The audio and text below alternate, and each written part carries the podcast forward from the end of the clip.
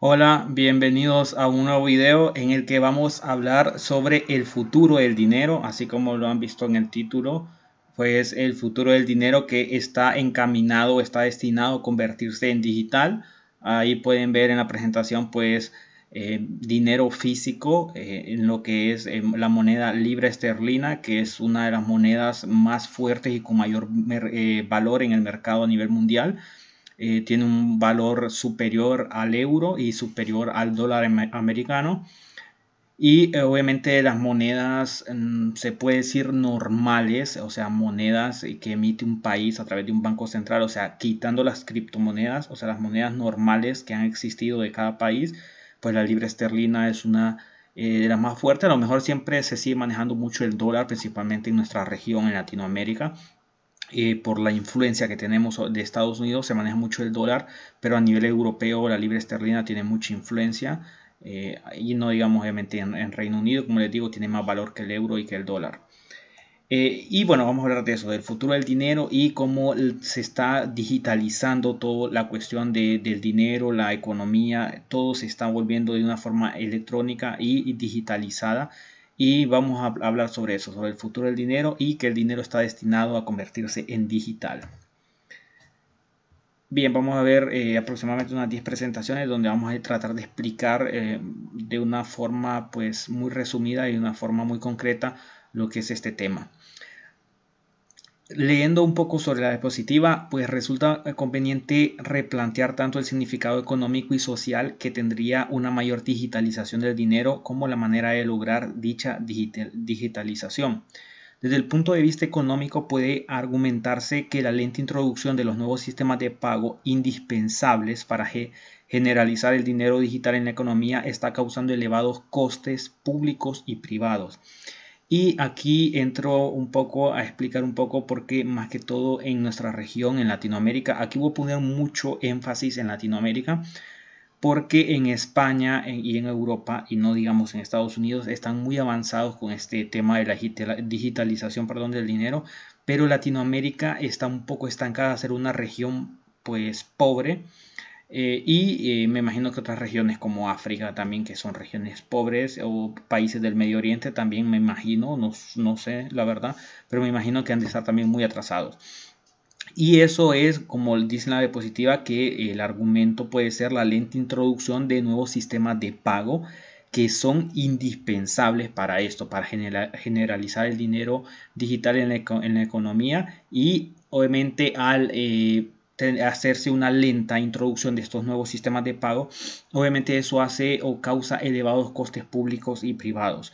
Y pues yo lo miro mucho, por ejemplo, en mi región, en Centroamérica, o sea, todo Latinoamérica está un poco estancado, un poco alejado de, de esto, si lo comparamos con Estados Unidos, Canadá y toda Europa, eh, obviamente los países desarrollados.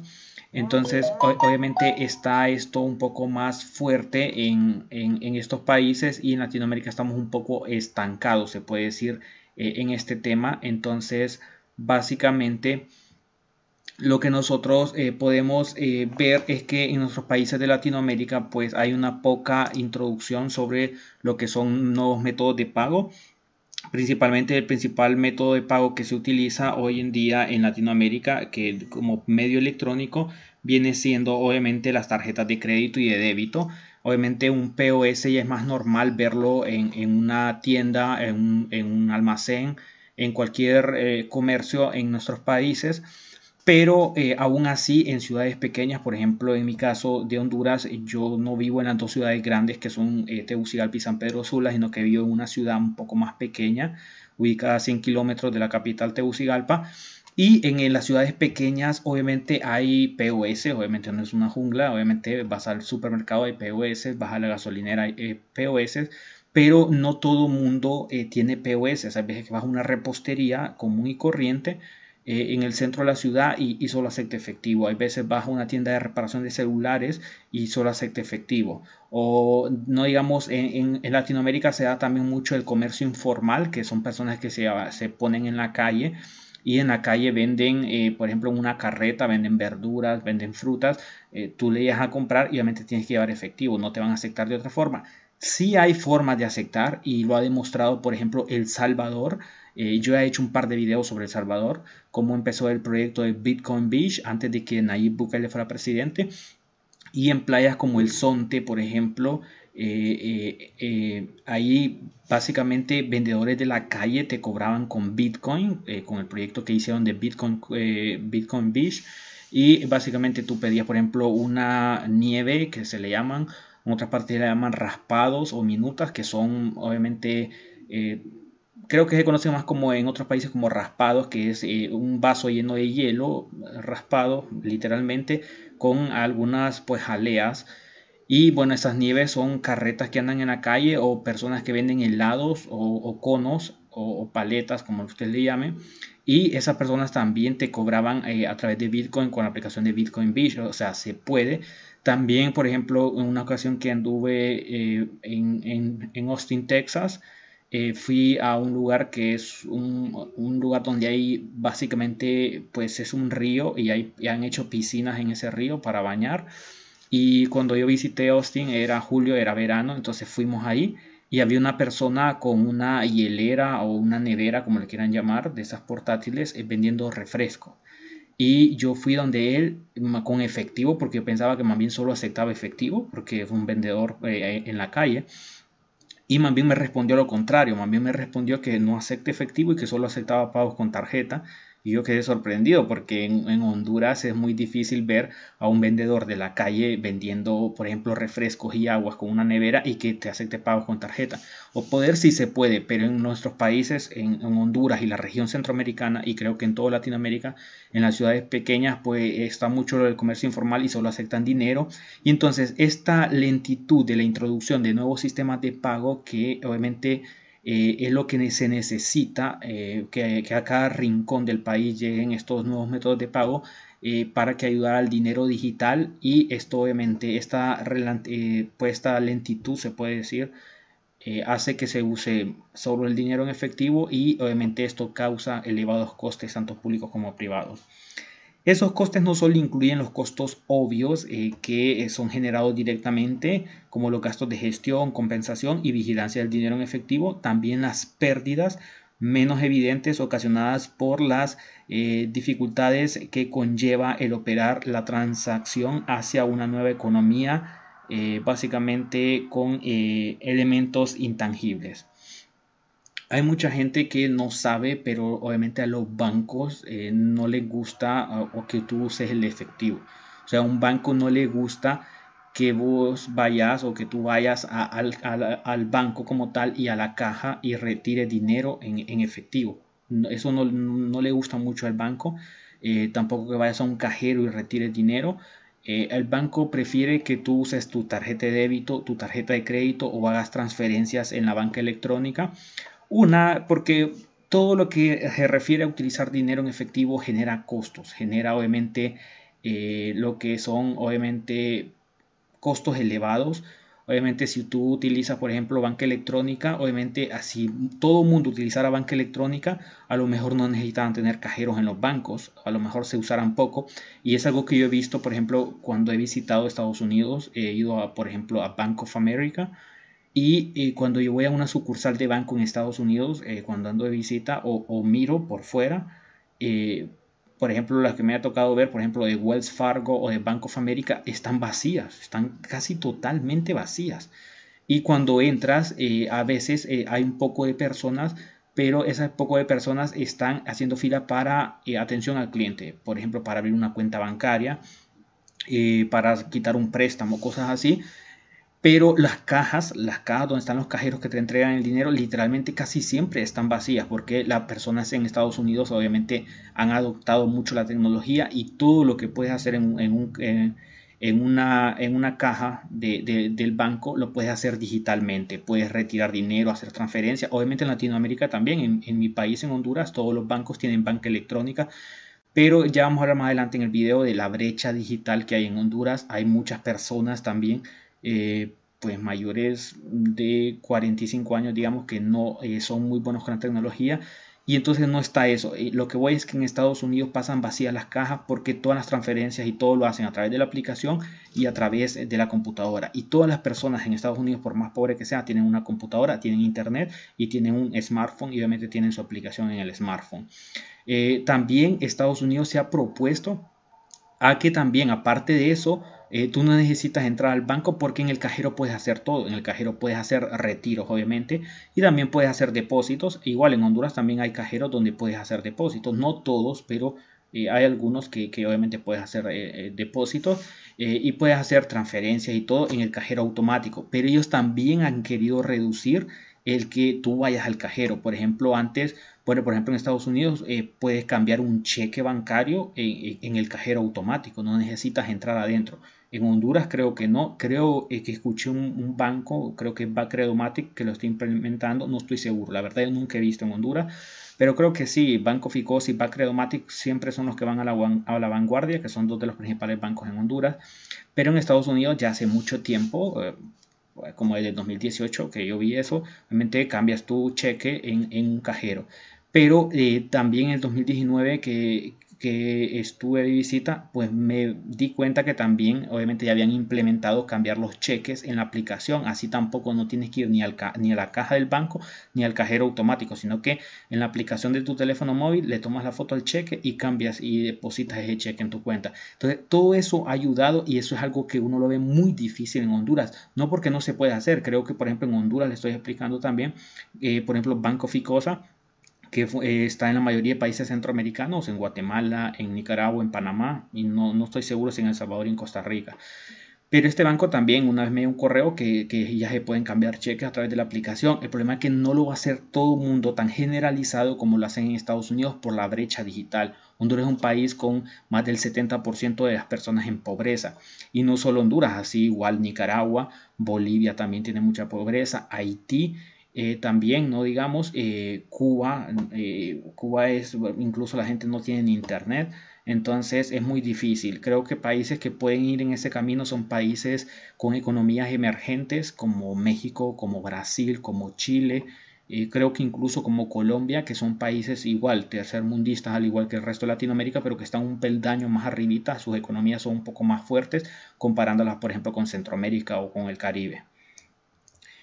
Eh, los sistemas de pago digital instantáneo que van implementándose eh, en la economía constituyen una parte esencial, pero aún no son suficientemente desarrollados de la infraestructura necesaria para que florezca la economía global y altamente informalizada del mañana. Eh, en la que, bueno, en la que también esta parte en la que el comercio electrónico, obviamente en cualquiera de sus formas, será probablemente uno de los elementos de, determinantes del éxito general de la economía. En Honduras, obviamente, y en Centroamérica, eh, mucha gente a veces, la gente de Sudamérica o de México y peor, y no digamos de España, no saben mucho sobre Latinoamérica y sobre el Caribe, sobre Centroamérica, perdón, y el Caribe. Pero Centroamérica obviamente son países muy pobres, a excepción de Costa Rica y Panamá, que creo que obviamente tienen un poco más, nos llevan más ventajas que Nicaragua, Honduras, El Salvador y Guatemala.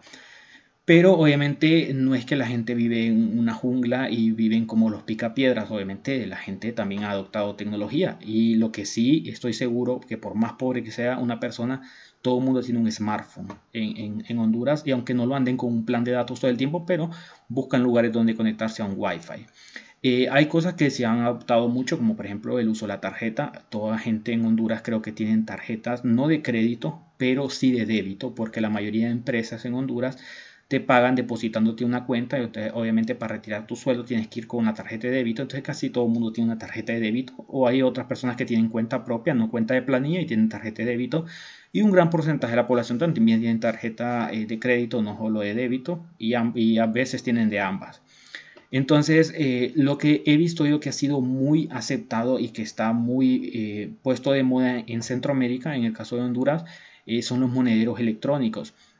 En Honduras hay eh, dos modelos electrónicos muy fuertes que pertenecen a los principales bancos. Por ejemplo, eh, hay un monedero que se llama GoTengo, que pertenece a Banco Ficosa, y hay otro que se llama Dilo, que pertenece a Banco Atlántida. Y en estos monederos eh, tú puedes pagar, eh, por ejemplo, las tarjetas de crédito, puedes pagar la luz, el agua, la universidad, puedes comprar recargas, puedes cobrar tus remesas y el dinero que tengas en el monedero, si lo quieres retirar, por ejemplo, en el caso de GoTengo, lo puedes retirar en un cajero de Banco Ficosa, que es el dueño de la aplicación, o puedes generar un retiro, ir a un kiosco de Tengo y retirar el dinero. Pero eh, eh, estos sí han sido muy aceptados, he visto yo, los monederos electrónicos, mucha gente lo anda en, sus teléfonos celular y es una parte que va en camino o que va encaminando eh, el país hacia una economía digital en el que ya no tengo que ir yo con dinero en efectivo al banco a hacer grandes filas a pagar la luz o a pagar mi línea de teléfono celular sino que ya lo puedo hacer a través de estos monederos electrónicos. Eh, también, por ejemplo, la parte de deliveries, ya obviamente, eh, así como en el resto de países, Obviamente el delivery funciona obviamente a través de una aplicación. En el caso de Centroamérica tenemos a Hugo, que obviamente sería como Rappi en Colombia, como Uber Eats, eh, como Globo, como Delivery. Entonces básicamente de esa manera funciona. Y también tenemos la parte del comercio electrónico que obviamente en Centroamérica, al igual que en México y el resto de Latinoamérica y España, también obviamente compramos en eh, comercio electrónico en eBay, en Amazon y obviamente en algunas plataformas que hay incluso en nuestros países. Eh, que también ha venido a digitalizar el dinero y obviamente eh, al comprar en Amazon, al comprar en eBay, obviamente compramos con nuestra tarjeta de crédito o compramos con PayPal o otro monedero virtual. Como les decía, eh, en Honduras y en los países de Centroamérica está muy de moda los monederos electrónicos, que eso ha, ayudado a venir a digitalizar un poco el dinero. Bien, y otro tema también es que los consumidores desconocen los costes del dinero en efectivo. Hay una cosa que la gente muchas veces no sabe y eh, principalmente en nuestros países de Latinoamérica y en regiones pobres como Centroamérica, como el Caribe, que son regiones mucho más pobres que, los países sudamericanos y que México y que España, obviamente.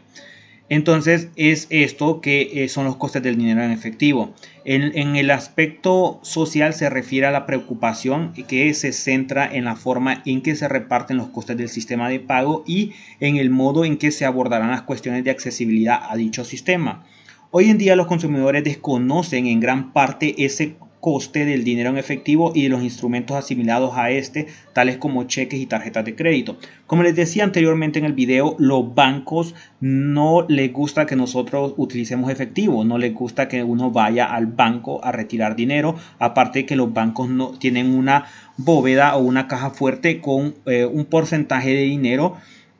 eh, que, se, se, estima que pueden necesitar obviamente eh, en un día de trabajo pero obviamente si alguien tiene, por ejemplo, en un banco, tiene depositado, por ejemplo, entre 200 mil a 500 mil dólares, por ejemplo, medio millón de dólares, y lo quiere retirar eh, en un día, pues seguramente cuando hay grandes cifras en el retiro, muchas veces nos dicen que no está disponible y eh, que mm, vengamos eh, a tal hora en tal día que ahí van a tener el dinero disponible. Eh, incluso, por ejemplo, eh, a mí me ha pasado en mi país cuando quiero cambiar dólares a veces, eh, llego con mi moneda local, en el caso de Honduras que es el empira, y quiero cambiar eso, esos lempiras, los quiero cambiar a dólares y a veces quieres más de 500 dólares o más de mil dólares y por lo general no lo tienen ahí en el banco,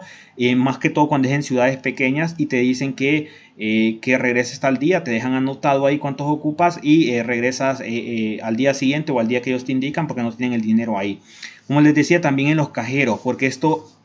pues no va a retirar cajeros porque esto estima obviamente un costo adicional. Por ejemplo, el que esos cajeros hay que alimentarlos de dinero y para eso el banco tiene que pagar o los bancos tienen que pagar a un proveedor eh, de eh, carros de seguridad. Seguramente ustedes han visto esos carros o camiones eh, de valores donde obviamente va dinero que van de un banco a otro o van a, o van a los cajeros a rellenarlos de dinero. Bueno, esos camiones de valores o de dinero obviamente pertenecen a otras empresas que prestan ese, servicio a los bancos y a las financieras para transportar el dinero de forma segura. Los camiones siempre son blindados y andan con guardias de seguridad, pero eso implica un mayor costo que si la gente no utilizara efectivo, o sea, no hubiera sentido, no hubieran cajeros automáticos y eh, ese costo se ahorrara. También, obviamente, como les digo, tienen que pagar cajeros. Eh, creo que en los bancos, como les decía anteriormente, en los bancos de Estados Unidos y en los bancos de Europa se pagan menos cajeros, eh, cajeros que hay en las cajas, personas en las cajas eh, se pagan menos y se ocupan menos que en, países de Latinoamérica. Yo cuando en Honduras, por ejemplo, cuando es un lunes, esos bancos están que las filas duran hasta, llegan hasta tres cuadras eh, no digamos cuando es un día de pago como un 15 o un 30 de cada mes o cuando hay feriado, por ejemplo en Semana Santa o un feriado largo y cuando, cuando llega el día laboral, eso es un infierno porque la gente en nuestros países están muy acostumbrados al efectivo y entonces obviamente ocupan muchos cajeros a la vez eh, que estén presentes porque la gente, aunque haya banca electrónica, aunque haya aplicaciones móviles, es poca la gente que la usa por la brecha social tecnológica que hay en nuestros países. Entonces, aparte de eso, también hay otra, otro, otras cosas y otros gastos, aparte de lo que genera el dinero en efectivo, como los instrumentos, como les mencionaba, hay una diapositiva como los cheques, que hay un costo por emitir esos cheques. esos cheques es papel. Al final, obviamente, es un costo el que genera, obviamente, el cheque. Y aunque el cheque no es como tal un dinero en efectivo, pero en realidad eh, es un instrumento del dinero en efectivo. O sea, el dinero digital es 100% lo que se maneja por computadora. O sea, cuando yo hago una transferencia en mi computadora a otra persona, eso sí es 100% digital. Pero una tarjeta de crédito y un cheque eh, no es el dinero como tal, el papero son instrumentos eh, que son asimilados al dinero en efectivo y tienen obviamente una, un costo adicional. Por ejemplo, los cheques, obviamente hay un costo por emitir esos cheques. Eh, para que te den una chequera hay un costo y para, para emitir una tarjeta también, una tarjeta de crédito es plástico, al final también eso genera un costo emitir esas tarjetas de crédito y eh, la gente desconoce todo esto, la gente desconoce obviamente tener esos cajeros automáticos tienen un precio, muchas veces eh, los cajeros automáticos también a veces cuando están dentro, pues en el caso de Honduras a mí me pasa con el banco que yo uso en Honduras, cuando los cajeros están en el banco eh, eh, o afuera del banco como tal no cobran nada por retirar porque están en un espacio del banco, pero cuando el cajero está en un mall, cuando el cajero está en un supermercado, cuando el cajero está en una gasolinera, te cobran un porcentaje por retirar dinero porque obviamente esa gasolinera obviamente quiere una comisión por tener ese cajero ahí, no lo va a tener de gratis, entonces a comisión el banco no la va a pagar, sino que la transfiere al eh, al usuario y obviamente uno como usuario cuando retira obviamente le cobran una, pequeña cantidad que va como comisión para el local donde está el cajero en el caso de la gasolinera en el caso del mall etcétera. Entonces todos estos costos como les decía el transporte en camiones de valores los cajeros todo esto genera un costo adicional por el uso del dinero en efectivo, mientras que si todo fuera digital, si nosotros nos hiciéramos transacciones eh, electrónicamente a través de la aplicación, a través de la banca electrónica, eso básicamente no es eh, nada. Eso lo que hace es mover cifras en, la, en un servidor, en la computadora, y en realidad pues no es que el banco, si yo le transfiero medio millón de dólares a otra persona, no es que el banco va a agarrar medio millón de dólares, lo va a contar y se lo va a ir a dejar a otra bóveda, a la otra persona en su cuenta. No, eso solo se mueve en cifras, me bajan medio millón eh, en, mi, en mi cuenta y se lo suman a la cuenta de otra persona y al final esos son números que están almacenados en un servidor y el dinero no se mueve como tal. También para el gobierno hay un gasto el utilizar el efectivo porque tienen que imprimir dinero. Al final el dinero es papel, hay un, hay un costo por imprimir dinero y obviamente eh, para el gobierno o para los bancos centrales también es un costo estar imprimiendo dinero en efectivo que si todo fuera digital. Entonces, eh, los consumidores tenemos que entender eso eh, porque muchas veces se desconoce los costes del dinero en efectivo. También otra cosa, cuando yo he hecho un video sobre tarjetas de crédito, si quieren saber por qué es bueno utilizar tarjetas de crédito y cómo les puede ayudar, les dejo ese video como recomendado. Que en otras ocasiones, en el caso de las tarjetas de crédito, antes antes era bueno utilizar efectivo, porque yo recuerdo cuando yo estaba pequeño y empezaba el auge de las tarjetas de crédito y tarjetas de débito, pero más tarjetas de crédito. Uno iba a un comercio, me acuerdo que mi papá iba a un comercio, digamos, y había un precio para si uno pagaba con tarjeta y había otro precio si uno pagaba en efectivo. Y esto lo he explicado yo en mi video sobre tarjetas de crédito, que se los dejo como recomendado. Y es que, eh, obviamente, los bancos, obviamente, eh, siempre te eh, incentivan y te dan descuentos y promociones si tú compras con tarjetas. Y eso es porque eh, a los bancos les conviene que tú vayas a un comercio, obviamente a comprar con tarjeta, porque cada compra que se hace tarjeta, con tarjeta en un comercio, aproximadamente un 4 o 5% de esa transacción va para el banco, mientras que si tú compras en efectivo, entonces si tú compras en efectivo, eh, todo el, banco no gana nada en ningún comercio porque tú estás comprando en efectivo. ¿Y qué es lo que sucede? Antes había un precio, yo recuerdo, antes había un precio para, obviamente, tarjetas de crédito, digamos, un, producto valía 480 lempiras, voy a poner, o pongámoslo en dólares, valía un producto 80 dólares o, 95 dólares, por ejemplo. Entonces venía, eh, entonces si tú ibas a comprar con tarjeta de crédito, entonces le tenían que subir porque obviamente el banco le, le cobraba una cuota eh, al comercio por la transacción de la tarjeta de crédito en el POS. Entonces, obviamente el comerciante no se iba a comer esa comisión y la traspasaba al comprador. Entonces, obviamente, eh, si algo valía 495, entonces el, el, comerciante te decía, bueno, si va a pagar con tarjeta, vale 500 y ahí entonces ahí te estaba cobrando la comisión para el banco. Pero si pagan en efectivo te decían usted paga 495 y así así era muchas veces. Yo escuchaba cuando iba a comprar con mis papás, con mi mamá, ropa y cosas así, pero hoy en día ya no, no he vuelto a escuchar yo eso. Ahora Ahora los comerciantes se están haciendo ricos porque los comerciantes ahora te suben la comisión del banco y compres en efectivo o compres con tarjeta, la comisión la pagas. Entonces, por ejemplo, si un producto vale, por ejemplo, como les decía, 140 dólares, entonces eh, el comerciante dice, bueno, lo voy a poner a 150 dólares porque obviamente al comprarme con tarjeta, obviamente el banco me va a cobrar comisión y entonces ahí eh, van los 10 de comisión. Pero cuando una persona llega y lo compra en efectivo, el producto en realidad vale 140 y los otros 10 son de comisión al banco, pero cuando estás comprando en efectivo, el banco no te va a cobrar comisión. Sin embargo, el comerciante hoy en día no te dice, no, si lo pagan en efectivo le vale menos. El, comerciante te lo vende al mismo precio que si lo estuviera vendiendo con tarjeta de crédito. Entonces, esos 10 adicionales se los queda el comerciante. Entonces, hoy en día el comerciante está ganando mucho dinero y también está ganando el banco. Eso en Latinoamérica, que conste, porque en Europa y en Estados Unidos eh, creo que pues eh, más del 90% de las personas compran con tarjeta, entonces el comerciante pues rara vez va a ganar ese dinero extra por eh, gente que compra en efectivo. Pero en Latinoamérica que se usa mucho el efectivo aún, entonces los comerciantes, como te digo, ponen el mismo precio tanto para efectivo como para tarjeta y entonces cuando compran en efectivo la comisión que ya le sumo al precio va para el comerciante. Eh, en ese aspecto antes era bueno comprar en efectivo porque te ahorrabas esa comisión del banco, pero hoy, hoy en día te venden al mismo precio.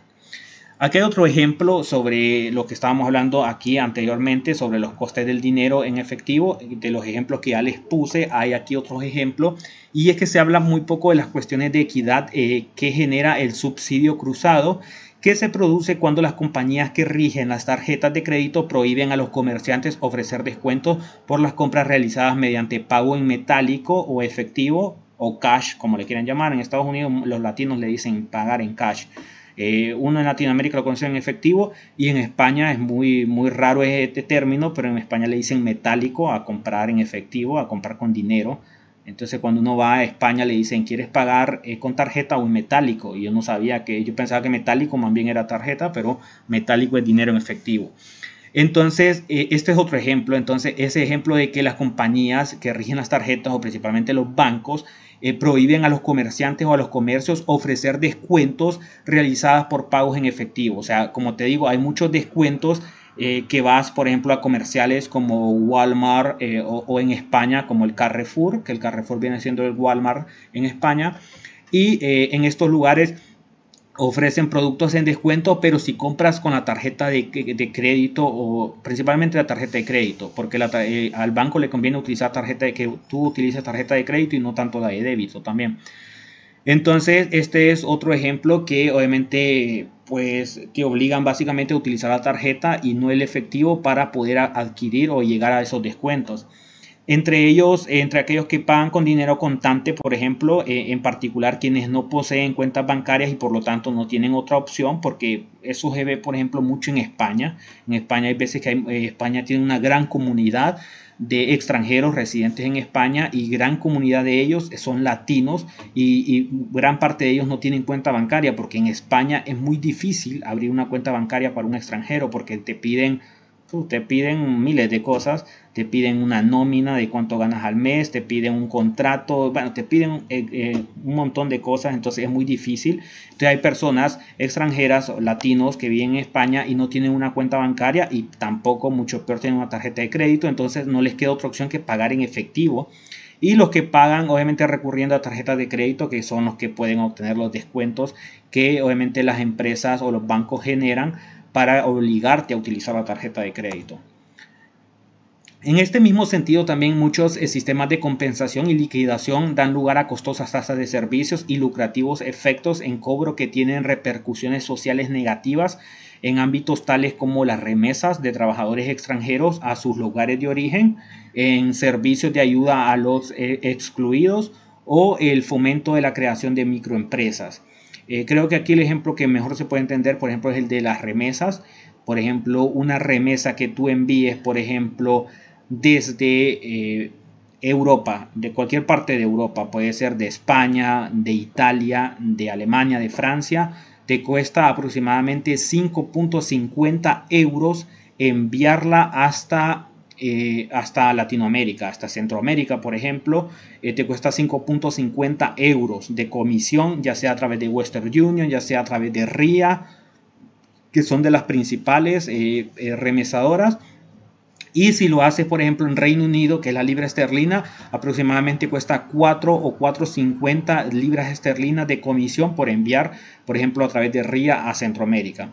En cambio, por ejemplo, si lo haces, hay muchas aplicaciones hoy en día que si lo haces a través de aplicaciones, la comisión baja. Por ejemplo, una de las aplicaciones es World Remit. Eh, World Remit, eh, yo tengo un video sobre World Remit, se lo dejo como recomendado para que ustedes, ahí hay un código de descuento que si ustedes se registran con el enlace les van a dar un descuento eh, en, su, en su próxima remesa. ahí en esas aplicaciones como tal,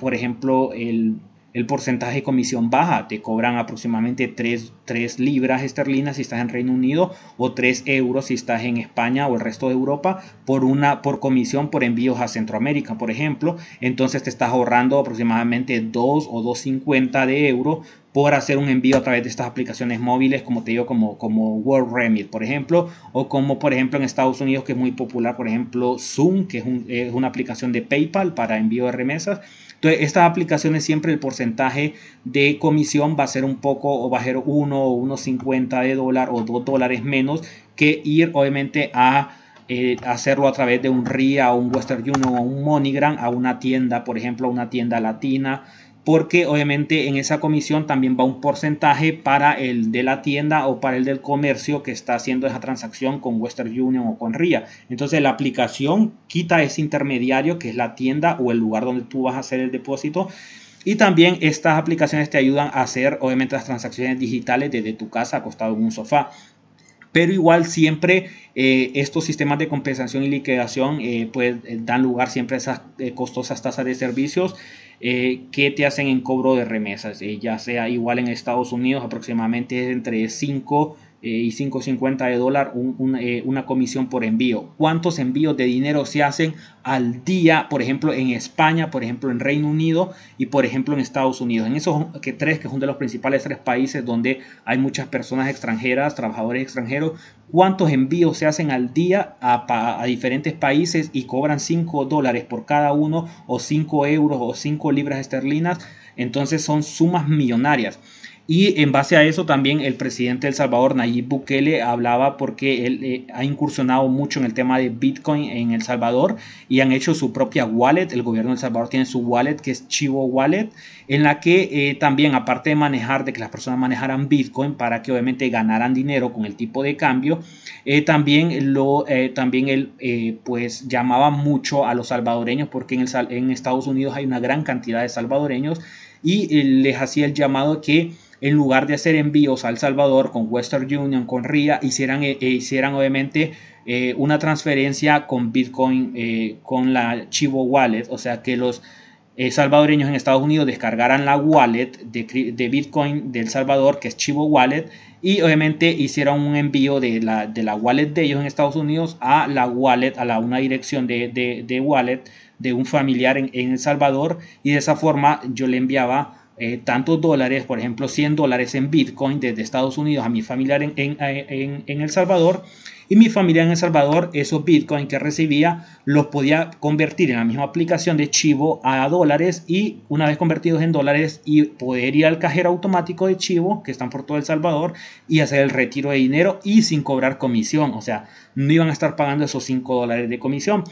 Obviamente los salvadoreños lo han visto algo muy extraño, obviamente no están tan empapados con el tema de Bitcoin y muchos desconfían de ellos, pero en realidad muchos lo están haciendo.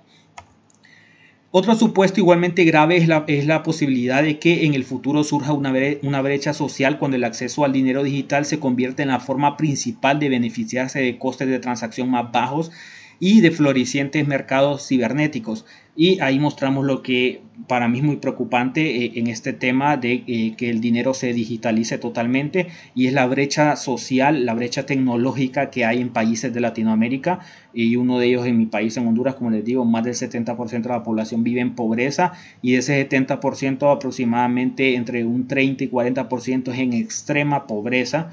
Entonces, eh, esta gente no tendría acceso al dinero cuando el dinero sea 100% digital. Eh, esta gente que vive en el 70% de la pobreza eh, en, mi país, por ejemplo, o gente de países más pobres que Honduras, que por ejemplo Haití un país más pobre que Honduras, muchas veces Nicaragua a veces se pelea con Honduras, hay veces que Nicaragua está abajo, hay veces que Honduras está abajo, Bolivia también es otro país muy pobre, va a ser muy difícil cuando el dinero sea 100% digital por esa brecha tecnológica y brecha social.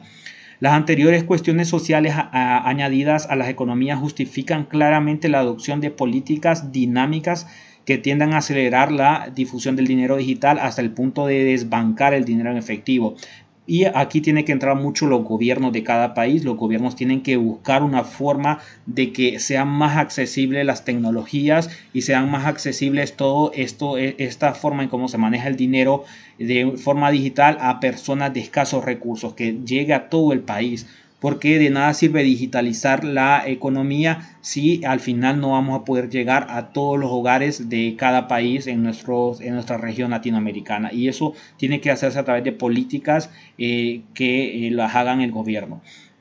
Como les digo, en El Salvador están trabajando mucho con el tema de Bitcoin. Ha sido muy criticado. Eh, pero la premisa ha sido obviamente que, eh, obviamente que la gente utiliza el Bitcoin para cobrar. Se hace mucho en, las playas del Salvador, como les decía, cobran sus servicios en Bitcoin, dejan ahí el dinero en Bitcoin un rato y, y esperan que esté a la alza para cambiarlo a dólares y retirarlos. Y también con lo que les decía, que la gente, eh, los salvadoreños en Estados Unidos tengan su Chivo Wallet, su, su cartera de Chivo Wallet y desde ahí envíen sus dólares eh, obviamente a una cartera de Chivo Wallet a un familiar en El Salvador, obviamente le va a caer en Bitcoin y ese usuario lo cambia a dólares, lo retira en un cajero de Chivo Wallet que no, son gratis, no cobran comisión, esos cajeros de Chivo Wallet y tampoco vas a gastar los 5 dólares o 5 euros de comisión que te cobra RIA o Western Union.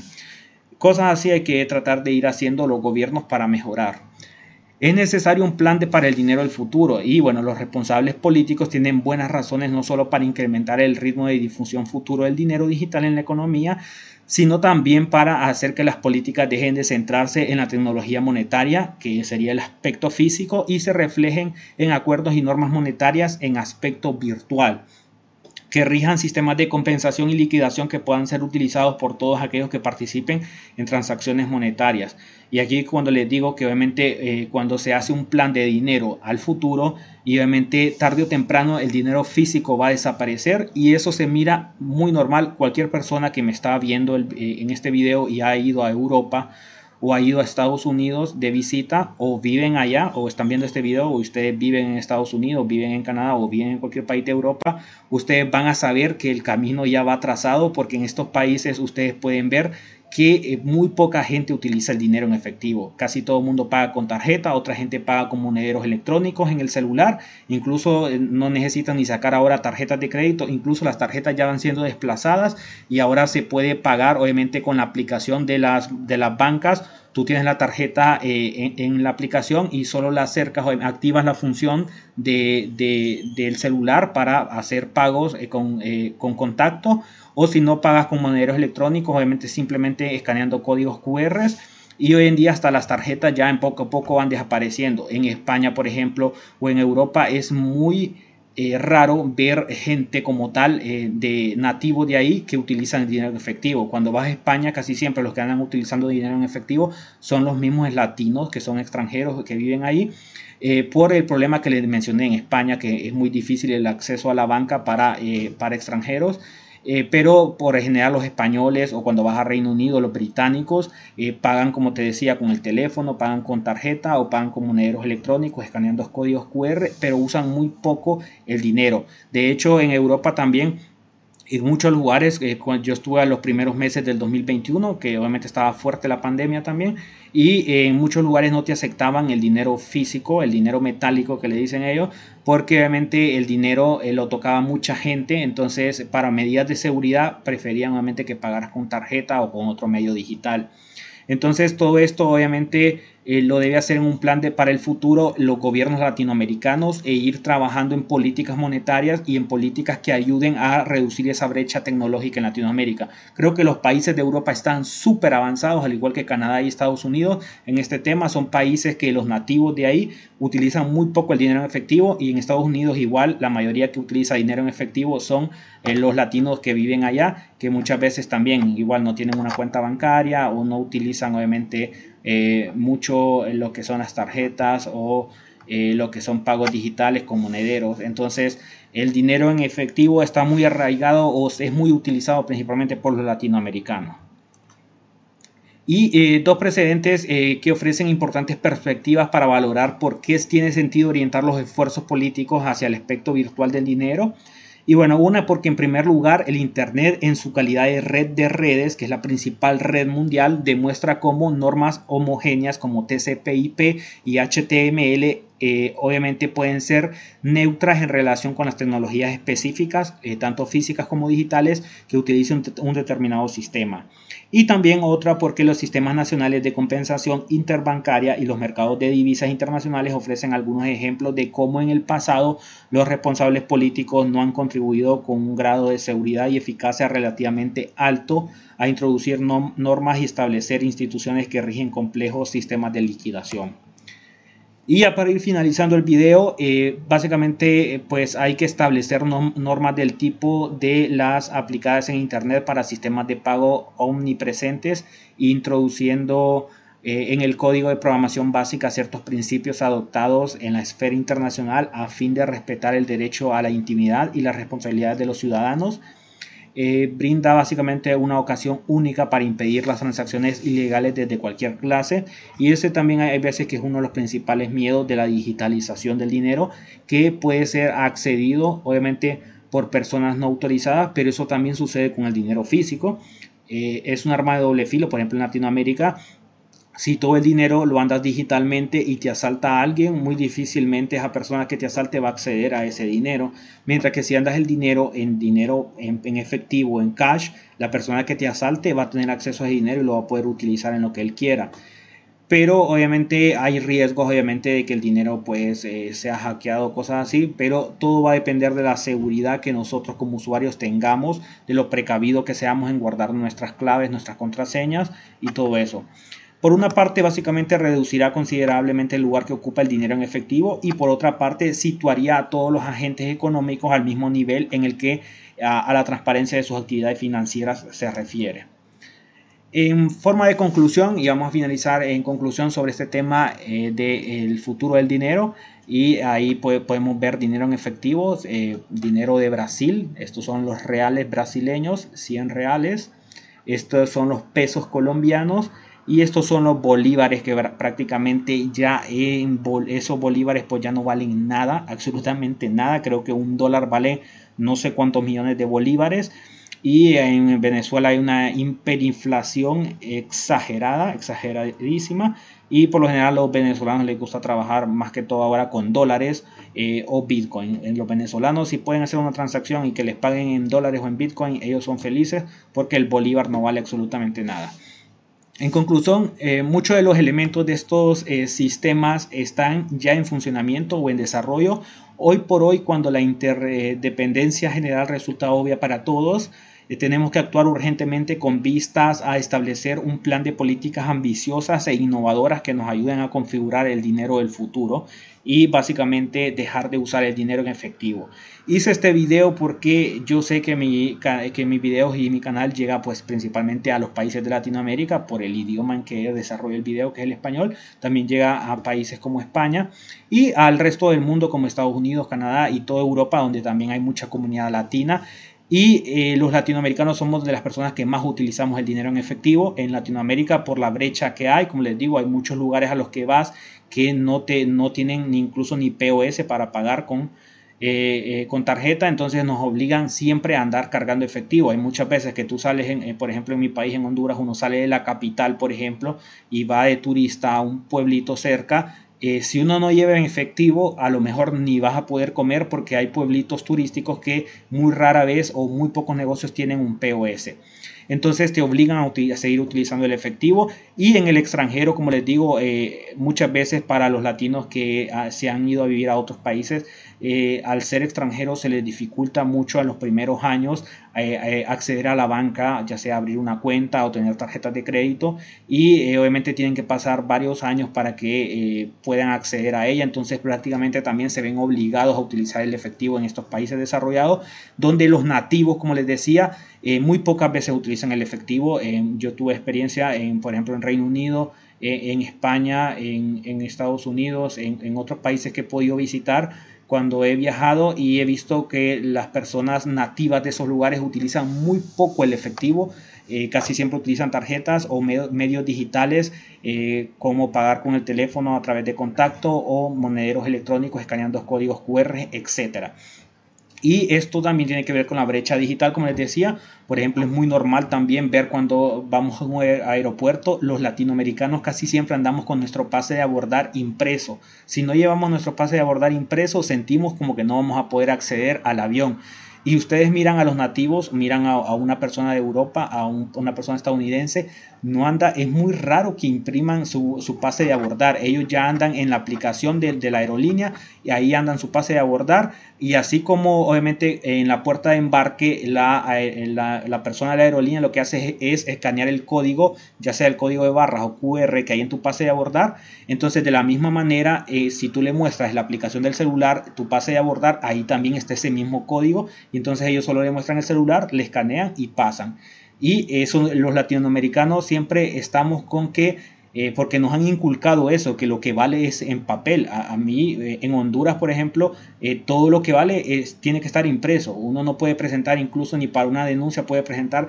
pruebas digitales. Todo tiene que ser impreso. Entonces nos hemos quedado con esa cultura y creo que hay que ir cambiando esa mentalidad porque el dinero poco a poco el dinero físico, ese dinero que están viendo ustedes, billetes y monedas van a desaparecer y todo va a ser totalmente digital.